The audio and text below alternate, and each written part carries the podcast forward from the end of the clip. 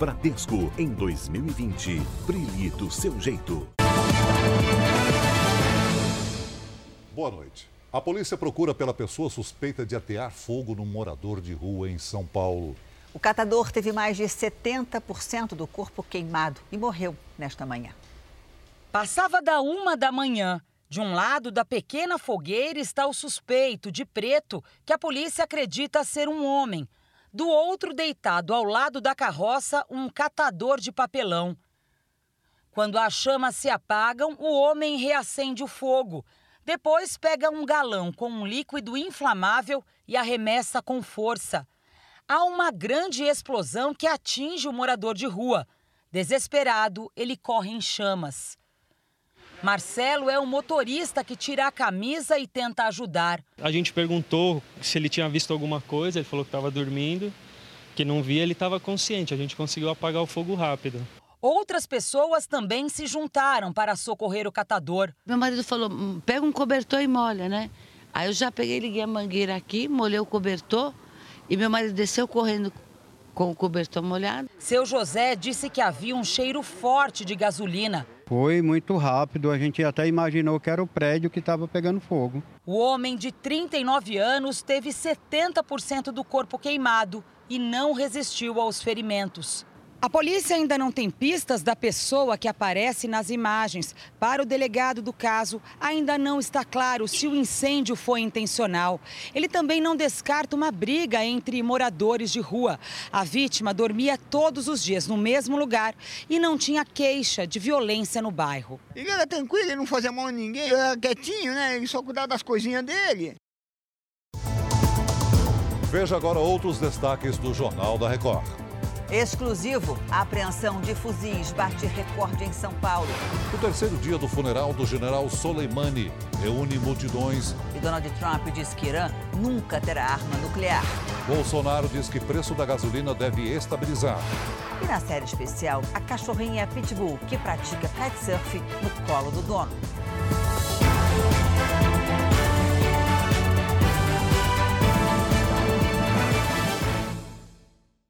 Oferecimento Bradesco em 2020. Brilhe do seu jeito.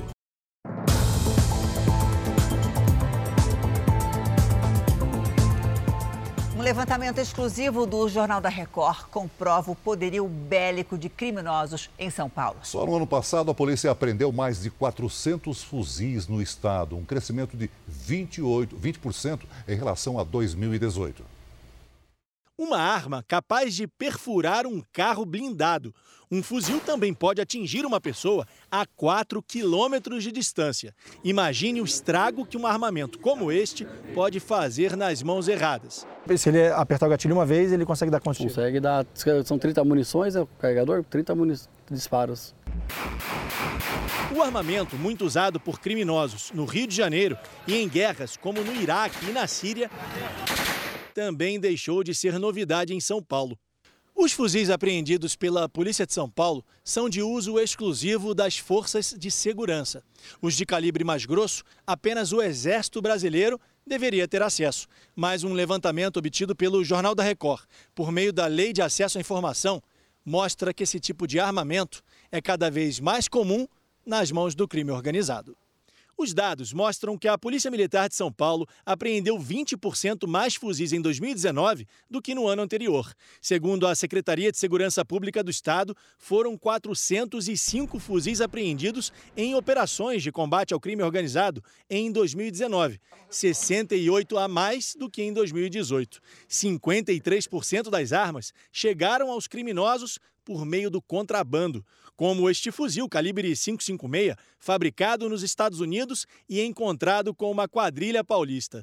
Com a opção dos criminosos pelo arsenal pesado, o trabalho da polícia fica mais difícil e a vida da população mais arriscada. A gente sabe que quando tiver um confronto entre um policial e o um bandido, ele vai atirar a esmo, tentando acertar o policial, só colocando em risco aquele civil, aquele cidadão que está lá. Cerca de 300 pessoas deram queixa na polícia contra uma agência de intercâmbio com sede no interior de São Paulo. Funcionários e clientes dizem que o dono desapareceu com o dinheiro dos pacotes de viagem. A polícia investiga um possível golpe de quase 3 milhões de reais. Leandro vendeu o carro, pediu demissão e já tinha pago tudo para estudar por oito meses na Irlanda. Mas a agência de intercâmbio, contratada para fazer a matrícula na escola, transformou a viagem dos sonhos em pesadelo. Eu paguei um valor de R$ 12.500. No curso ele vinha incluso a, a minha acomodação de duas semanas, o seguro governamental mais a permissão de trabalho, né? Leandro é uma das vítimas que registraram um boletim de ocorrência contra a agência For You Study, desativada sem aviso desde 24 de dezembro. A sede em São José dos Campos, interior de São Paulo, está fechada. O site da empresa não é mais encontrado e o proprietário, Djalma Remondini Filho, também não. Em torno de 300 pessoas se dizem vítimas do mesmo golpe. Cada uma pagou para a agência cerca de 10 mil reais para garantir matrícula em escola e estadia pelo tempo necessário. Um golpe que se aproxima dos 3 milhões de reais. A dica é buscar empresas sólidas no mercado e fugir de pacotes muito baratos. Para quem acha que caiu no golpe, a orientação é agir rápido. Lavra o boletim de ocorrência, deixa a esfera criminal seguir adiante o Ministério Público vai atuar. Foi o que fez Helena. Depois de estudar por oito meses na Irlanda, decidiu renovar a inscrição na escola pela agência. Desembolsou R$ 8.500. Soube que perdeu tudo enquanto passava as festas de final de ano no Brasil. Eu busco de verdade que a justiça seja efetiva, busque por achar os sócios, busque pelo ressarcimento moral e material das vítimas. Nós procuramos o dono da agência, mas não conseguimos encontrá-lo. Na agência, funcionários falaram que também estão à procura dele.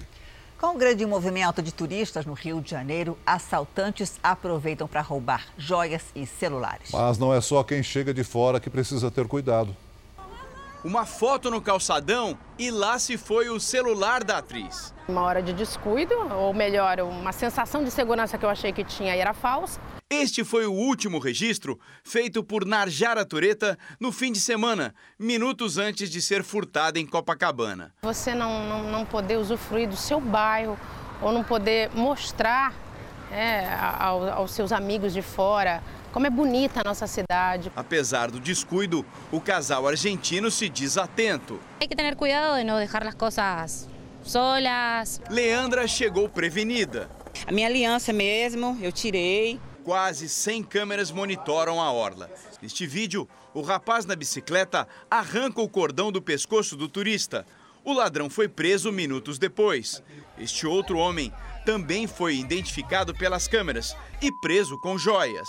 Os registros dessa delegacia são um bom termômetro. Aqui são atendidos apenas os turistas estrangeiros. No primeiro dia do ano, 60 pessoas fizeram boletim de ocorrência para informar roubo ou furto. Nos dias seguintes, os registros sofreram queda, mas ainda assim são bem maiores do que o normal. Durante o verão, são quase 20 atendimentos por dia, o dobro do movimento fora de temporada. O argentino Leonardo teve a mochila com o passaporte furtada. Muito angustiado. Eu tenho que voltar a Buenos Aires e não tenho os documentos. No R7.com você encontra uma reportagem sobre como evitar ser vítima de roubo e furto nessa época do ano. A partir de hoje, os bancos podem cobrar no máximo 8% ao mês de juros no cheque especial. Quem tem mais de 500 reais de limite pode ser taxado em até 0,25% também ao mês sobre o valor recedente. Por exemplo, quem tem mil reais de limite pode ser cobrado sobre 500 reais. Nesse caso, R$ 1,25. Mas até agora, a maioria dos bancos decidiu não aplicar essa taxa. Uma multidão saiu às ruas do Irã para acompanhar o funeral do general Soleimani, morto num ataque aéreo americano. A ação reacendeu as tensões entre os Estados Unidos e o regime iraniano. A multidão acompanhou o cortejo pela capital Teherã para se despedir do general Qasem Soleimani. Segundo a polícia, esses são os maiores atos públicos desde a morte do Ayatollah Khomeini, líder da Revolução Iraniana, em 1989. O Ayatollah Ali Khamenei, autoridade máxima do país islâmico, conduziu a cerimônia e chorou diante do caixão. A filha do general disse que a morte do pai terá consequências para os Estados Unidos e para Israel. O exército israelense hoje se distanciou do ataque que matou o general Qassem Soleimani. Segundo o comandante-geral das forças de Israel, o país está atento e considera a morte do general parte da batalha entre os Estados Unidos e o Irã. Para o professor Eyal Zisser, da Universidade de Tel Aviv e especialista em política para o Oriente Médio, as chances de um país declarar guerra ao outro são mínimas. Mas o Irã certamente vai retalhar o ataque. E será o peso dessa retaliação que vai determinar os rumos do conflito. Hoje, o presidente Donald Trump afirmou numa rede social que o Irã jamais terá uma arma nuclear. E como consequência da morte de Soleimani, o parlamento do Iraque votou pela retirada dos soldados americanos. Vamos ao vivo até Nova York com a Heloísa Vilela. Heloísa, boa noite para você. Quando é que isso deve ou pode acontecer? Boa noite, Janine. Olha, ainda não se sabe, mas hoje veio à tona um memorando do Comando Militar Americano no Iraque, indicando que as tropas dos Estados Unidos vão se preparar para deixar o país. Só que o secretário de Defesa Mark Esper afirmou que ainda não existe uma decisão para a retirada. Os Estados Unidos e a OTAN mantêm soldados no Iraque para treinar as tropas locais e combater o grupo terrorista Estado Islâmico. A Marinha Americana mandou 4.500 oficiais se prepararem para dar apoio a operações no Oriente Médio. Na quarta-feira, representantes do governo americano vão ao Congresso para explicar a operação que matou o general Soleimani. Celso, Janine. Obrigada, Heloísa. Depois de uma semana, a fuga do brasileiro Carlos Gon do Japão para o Líbano ainda é cercada de dúvidas. Segundo a imprensa japonesa, ele teria escapado dentro de uma caixa de som. O julgamento seria em abril, mas dizendo ser vítima de perseguição, Gon fugiu para o Líbano. Brasileiro, que também tem cidadania francesa e libanesa, teria esperado o momento certo para escapar. As últimas imagens que não foram divulgadas aqui das câmeras de segurança da casa onde ele estava morando mostrariam o executivo deixando a residência sozinho. As imagens das câmeras eram entregues apenas uma vez por mês às autoridades. Gon teria vindo para essa estação de trens, uma das mais movimentadas de Tóquio, para chegar ao aeroporto de Osaka, a cerca de 500 quilômetros. Segundo jornais japoneses, ele entrou no avião escondido em uma caixa de equipamentos de som. O governo japonês não confirmou. Em Tóquio, este homem disse que a fuga foi mais audaciosa do que no cinema. Carlos Gon foi preso em novembro de 2018, acusado de crimes financeiros. Veja a seguir. O presidente Bolsonaro acredita que o preço dos combustíveis vai se estabilizar apesar da crise no Oriente Médio. E ainda hoje você vai conhecer Goda, uma pitbull de 25 quilos que é uma fera no kitesurf.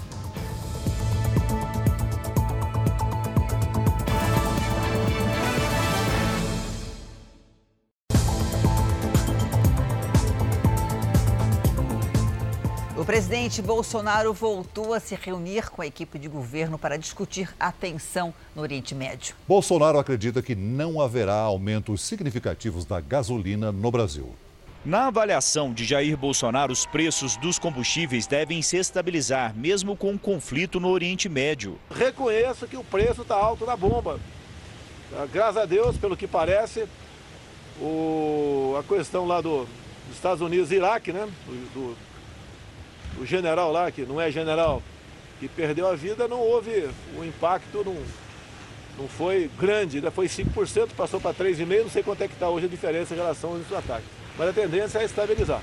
Para tratar do assunto, o presidente foi a uma reunião no Ministério de Minas e Energia. O encontro com a presença do ministro Bento Albuquerque contou também com técnicos da Petrobras e da Agência Nacional de Petróleo.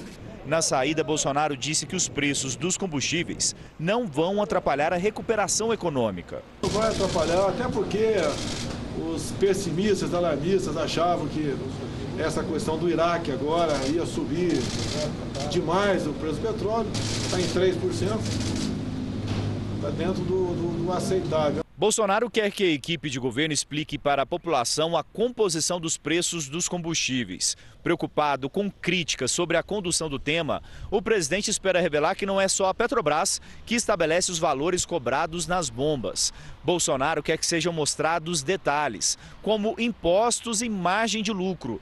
E mesmo anunciando que não vai interferir nos preços, o governo está preocupado com os reflexos na inflação. Nós sabemos que o preço do combustível impacta na inflação, no preço do frete, mas o comércio é, que nós resolvemos ali adotar é o livre mercado. Ainda na área de energia, o presidente disse que conversou com os presidentes da Câmara e do Senado. E o Congresso vai votar um projeto para evitar a cobrança de tarifa sobre a energia solar. Jair Bolsonaro também afirmou que pode deixar de ir ao Fórum Econômico Mundial em Davos por riscos de ataques e comentou que o governo condena o terrorismo. Nós aqui não podemos coadunar com qualquer política terrorista existente no mundo. Nós não concordamos com o terrorismo, não, não interessa qual país do mundo esteja acontecendo. O governo estuda há dois meses um conjunto de medidas para amenizar o impacto da alta dos combustíveis sobre a economia doméstica. Um mecanismo de compensação que torne menos imprevisível o preço da gasolina, do álcool e do gás de cozinha. O ministro de Minas e Energia, Bento Albuquerque, garante que as medidas não mexem em impostos, mas dependem de decisões do Congresso e da agência reguladora do setor. A semana começa com chuva pelo país, enquanto cidades do Rio Grande do Sul decretaram estado de emergência por causa da seca. Boa noite para você, Lidiane. Por que tanta água de um lado e nada do outro? É muita desigualdade, né, Janine? Boa noite para você, para quem nos acompanha. Olha só, vamos ver isso nas imagens de satélite. A gente vai ver que falta chuva no Rio Grande do Sul exatamente porque as nuvens carregadas estão na metade norte do Brasil. E para amanhã. Alguma mudança? Tem mudança sim, viu, Janine? Olha, uma frente fria leva chuva ao estado gaúcho, mas nada que reverta essa estiagem e provoca também temporais no Paraná, São Paulo e região centro-oeste. Há risco de ventania, granizo, alagamentos e deslizamentos. Também tem previsão para chuva forte no Tocantins, Maranhão e Piauí. Tempo firme apenas entre o Acre e Roraima e também entre Salvador e Recife na fronteira com o Uruguai. Em Porto Alegre, máxima de 33 graus. Em Brasília, faz 30 e no Recife, 31. Vamos para o nosso tempo delivery. Vamos. De Minas Gerais, o Eduardo Augusto de Montes Claros, o Nicolas Emanuel de Ribeirão das Neves e o Tony Neto de Jequeri querem saber como é que vai ficar o tempo lá na região. Vamos lá, Janine. Olha só, calor e chuva em todas as cidades. 28 graus para o Eduardo, 30 graus para o Nicolas e até 31 para o Tony em Jequeri. Aliás, Tony, a chuva aí pode ser pesada, viu? Calor com temporais em Palmas, Teresina e também Campo Grande, com 27, 32 e 30 graus. Em São Paulo, atenção para alagamentos à tarde. Amanhã, quente também, 31 graus, Janine. São Paulo, alagamento, nenhuma novidade. Né? É isso, Obrigada, Lidiane. Até amanhã. Boa você. Na Austrália, o governo liberou mais de 5 bilhões e meio de reais para recuperar as áreas devastadas pelos incêndios. 25 pessoas já morreram no país. O fogo já consumiu uma área equivalente a duas vezes o estado do Rio de Janeiro. A fumaça atrapalha os trabalhos de resgate. Na premiação do Globo de Ouro, artistas lamentaram o desastre e pediram doações. O ator Russell Crowe, um dos ganhadores da estatueta, não foi ao evento. Ficou na Austrália, onde mora com a família, e enviou uma mensagem dizendo que é preciso respeitar o planeta para que tenhamos um futuro. Veja a seguir: o governo de Goiás vai multar o dono da represa que se rompeu e causou destruição em Pontalina. E na série especial, a beleza e o perigo dos esportes radicais no Ceará. Hoje, o Jornal da Record vai praticar kitesurf.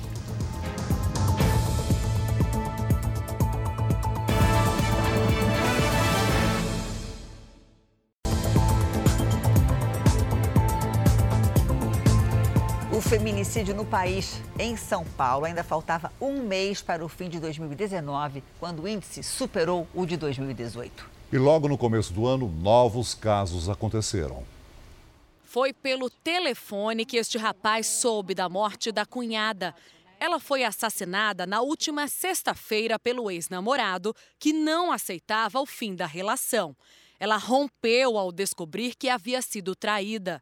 Eles queriam voltar com ela porque sem ele a vida dele, sem ela a vida dele não era nada. A gente nunca imaginava. A gente imaginava que talvez ele pudesse ficar atrás dela durante muito tempo, mas a gente jamais iria imaginar que ele pudesse chegar nessa conclusão, ainda mais com a crueldade que foi.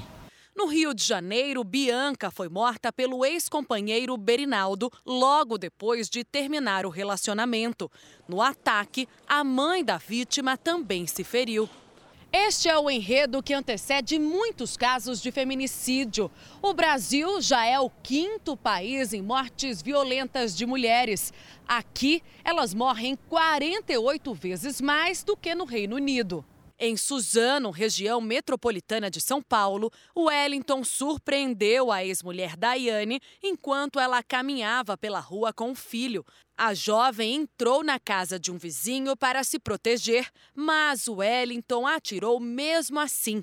Daiane está internada em estado grave. No estado de São Paulo, de janeiro a novembro, foram registrados 154 casos de feminicídio. Mesmo um mês antes do ano acabar, o número já era superior a todo o 2018. O Fórum Nacional de Segurança Pública levantou o perfil das vítimas. Elas são, em maioria, negras, com idade entre 30 e 39 anos, quase todas vítimas de companheiros ou ex-companheiros como muitas vezes essa mulher ela não busca ajuda do Estado, ela não vai até uma delegacia de polícia, ela acaba não tendo uma medida protetiva. Então a gente tem um levantamento, por exemplo, do Ministério Público do Estado de São Paulo, mostrou que em 97% dos casos essa mulher não tinha nenhum BO contra o agressor. A Secretaria do Meio Ambiente de Goiás anunciou que vai multar o dono da represa que estourou dentro de uma fazenda no fim de semana e causou destruição no município de Pontalina. Duas pontes de acesso à cidade estão interditadas. Treze casas foram atingidas pela água da barragem. Quatro podem cair e foram interditadas pela Defesa Civil. Uma foi totalmente destruída. A represa que estourou foi construída há mais de 30 anos sem um projeto de engenharia. A água ocupava uma área equivalente a 11 campos de futebol e poderia encher quase 140 piscinas olímpicas. O aterro cedeu em apenas um ponto do lado esquerdo. Se o rompimento fosse total, os danos seriam muito maiores. O dono da fazenda tinha licença para utilizar a água da barragem em projetos de irrigação. Em 2012, ele foi autorizado pela Secretaria de Meio Ambiente a aumentar o nível do represamento sem alterar a estrutura do aterro. Para a polícia, isso pode ter sido decisivo no rompimento da represa.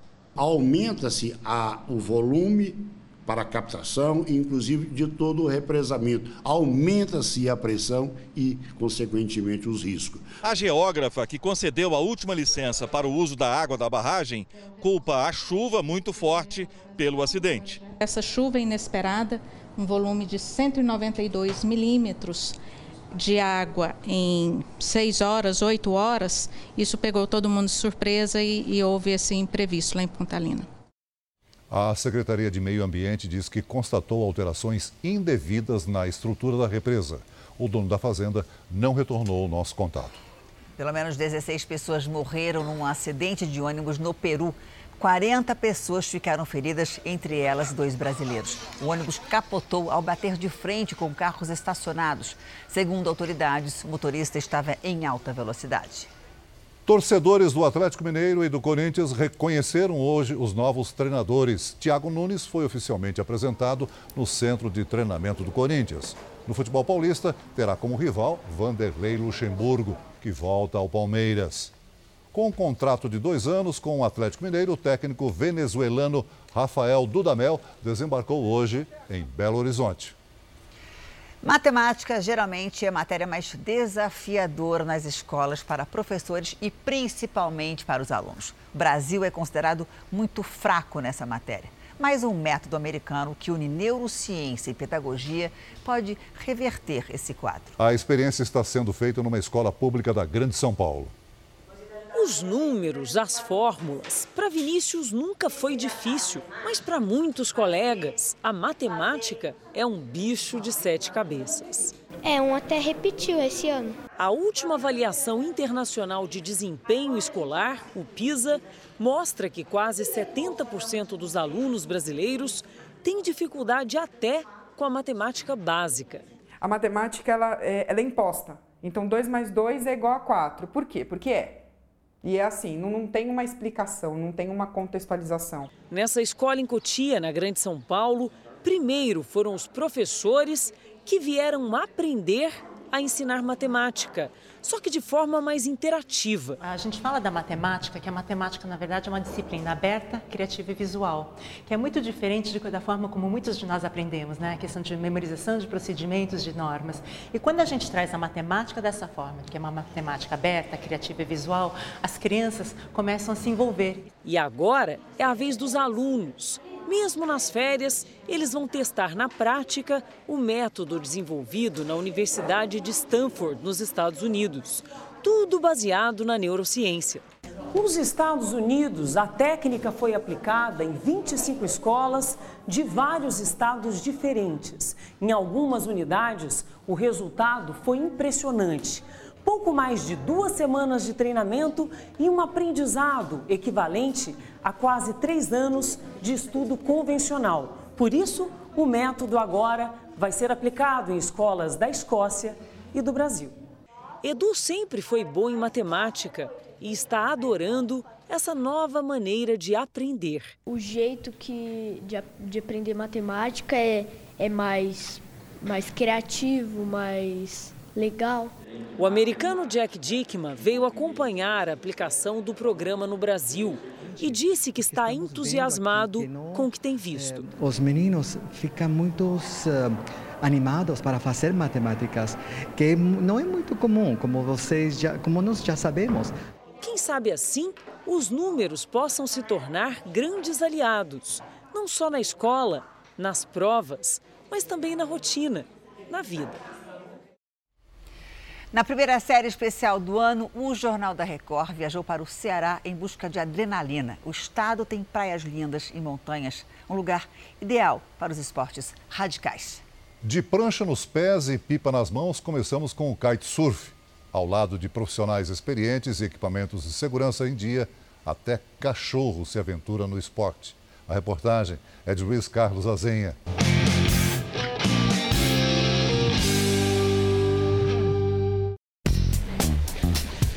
Nome dela em latim já diz tudo. É Goda, um presente de Deus. O dono é Valber, um empresário bem-sucedido que trocou São Paulo pelos ventos do Ceará. Eu sempre vinha de férias, né? Vinha, aproveitava aqui as férias e em uma delas, visitando meu pai, que já estava morando aqui, conheci o pessoal do kite e resolvi mudar de profissão. Valber confessa que vive para a adrenalina.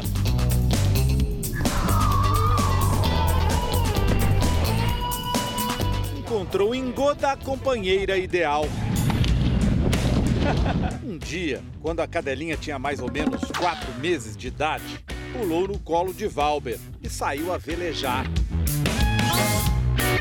Hoje é difícil dizer quem é mais fissurado no esporte. Pegou. Ah, pegou. Valber e Gota estão no lugar ideal. Na costa do Ceará, são quase oito meses de vento contínuos por ano. São os ventos alísios, que sopram mais forte entre setembro e novembro, na faixa do planeta próxima à linha do Equador. Beneficiam os esportes que dependem do vento no Rio Grande do Norte, Piauí, Maranhão e Ceará. De uma forma simplificada, no litoral oeste os ventos são mais paralelos à costa. E quando ele entra perpendicular à costa, ele automaticamente começa a frear para trás. E quando é paralelo, a costa não freia.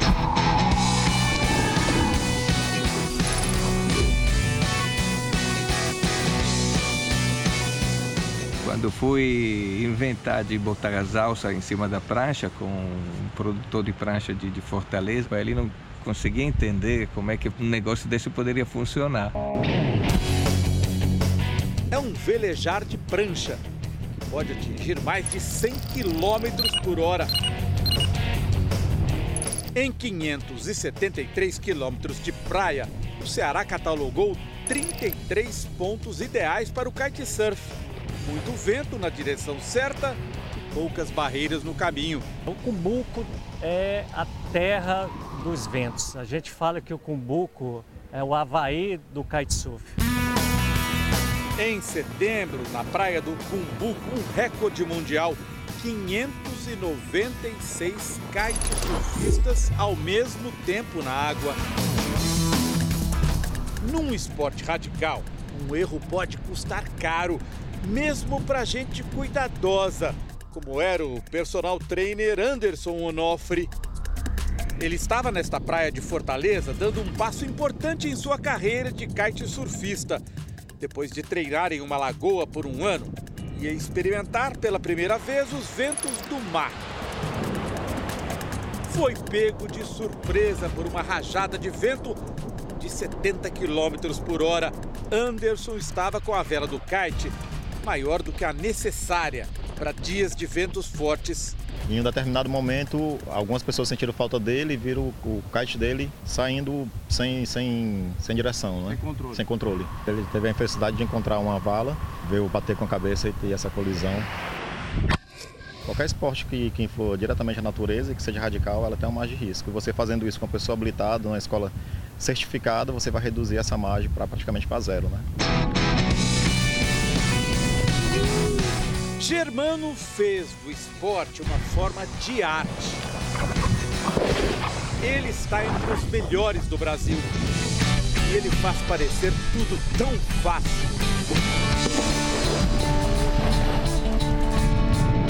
Na beira da lagoa, Goda está ansiosa, correndo de um lado para o outro. Hein, Goda? Uhul! É que o dono dela, o Valber, também faz lá suas manobras. Olhem só como ela fica nervosa, esperando a vez. Ah, não chora, filho. Não é nada fácil sair velejando com ela assim, no colo. Goda pesa 25 quilos. Agora vejam esta imagem. Valber veleja e carrega a Goda. Com muita perícia, ele a coloca na prancha. É uma manobra arriscada. Olha só como ela se equilibra. Lá vem ela. Lá vem ela. Olha só na prancha, olha. Olha que imagem é essa. Gente, olha isso. Gente, ela é muito boa. Viram só que coisa incrível? Ela não quer ficar parada aí não, ela quer ir lá no meio. quer ir no ombro.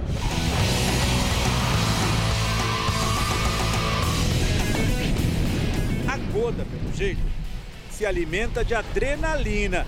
Depois de horas no mar, tudo que ela quis fazer foi deitar. Dormiu o sono de um presente de Deus. Eu conversei com o Luiz Carlos Azen e também com o editor Lucas Bueno sobre essa série especial. A entrevista e as fotos da viagem estão em nossas redes sociais e também no r7.com. O Jornal da Record termina aqui. A edição de hoje na íntegra e também a nossa versão em podcast estão no Play Plus e em todas as nossas plataformas digitais. E à meia-noite e meia tem mais Jornal da Record, hoje com o Lúcio Sturmo. Fica agora com a novela Amor Sem Igual. Boa noite para você e a gente se vê amanhã. Boa noite e até amanhã.